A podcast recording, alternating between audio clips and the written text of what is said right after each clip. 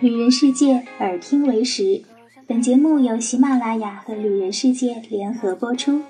大家好，我是安雅。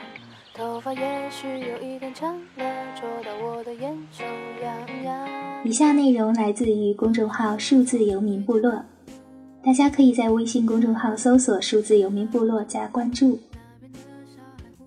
近几年，国人出境游呈井喷式的上涨。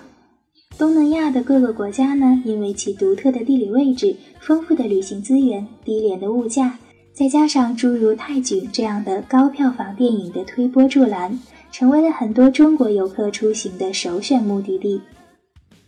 前不久啊，在一个旅行主题的微信群里，看到有人这样问：“东南亚哪里最好玩呢？”下面人紧接着给出了一堆的答案：清迈、曼谷、沙巴、吴哥、普吉岛、巴厘岛。一堆熟悉的地名映入眼帘，这时候这个提问的人说：“好吧，这些地方我都不去。”这时候大家才明白他提问的用意。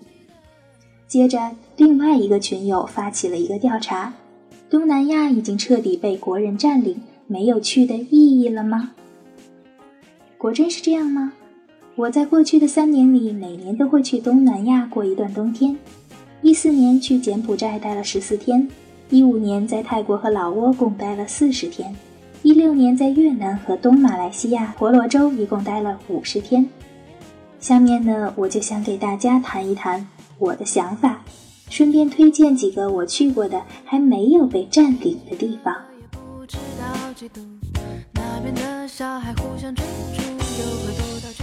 先推荐跨越泰国北部与老挝边境的湄公河的慢船之旅。一般的中国游客呢，到达泰国北部都会去清迈，有一部分会选择继续北上，到达小清新的拜县。其实更有意思的一段旅程是从拜县继续北上，到达泰国北部边境城市的清孔。从这里跨越泰老边境，然后坐上慢船，沿着湄公河到达老挝琅勃拉邦。一般从拜县可以轻易的买到车票到达琅勃拉邦。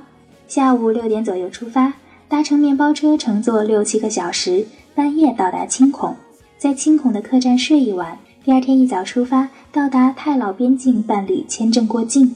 在办理落地签的时候，由于没有人维持秩序。场面通常会变得混乱不堪，但是不用担心，所有的人最后都可以上船。这里你可以体会到拿中国护照的好处，因为中国护照的签证费相比其他西方游客要低不少呢。上了慢船，请尽量抢靠前的位置，因为船的机轮引擎在后面，坐在船尾会非常的吵。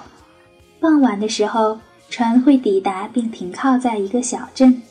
所有人在这里下船休息一晚，但是需要你自己寻找住处。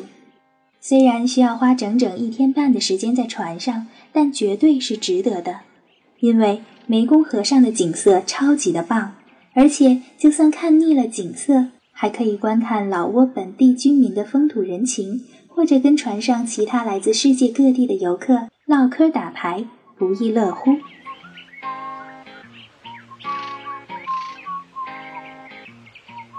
第二个推荐的呢，就是东马来西亚婆罗洲的沙捞越国家公园。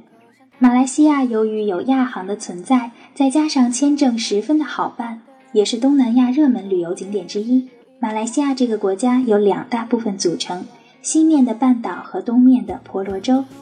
这个婆罗洲可不简单，是世界上第三大岛，有世界上最古老的热带雨林生态圈，以及各种野生动物。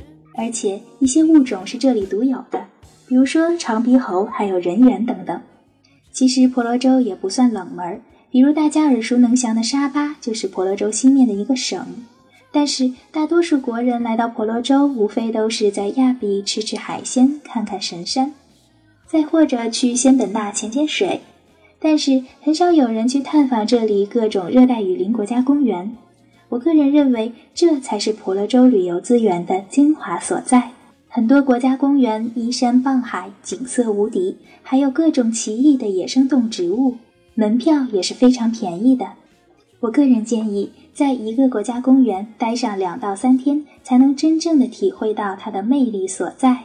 一日游的时间很难看到一些野生动物。公园内的住宿和饮食也非常的简单和方便，你可以提前打电话或者在网上预订。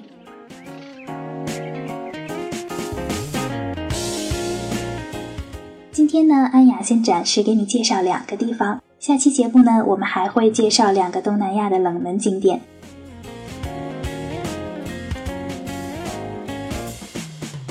你可以关注微信公众号“数字游民部落”和“旅人世界”。深夜了，晚安，好梦。小孩互相追逐有很多到真树我不清楚。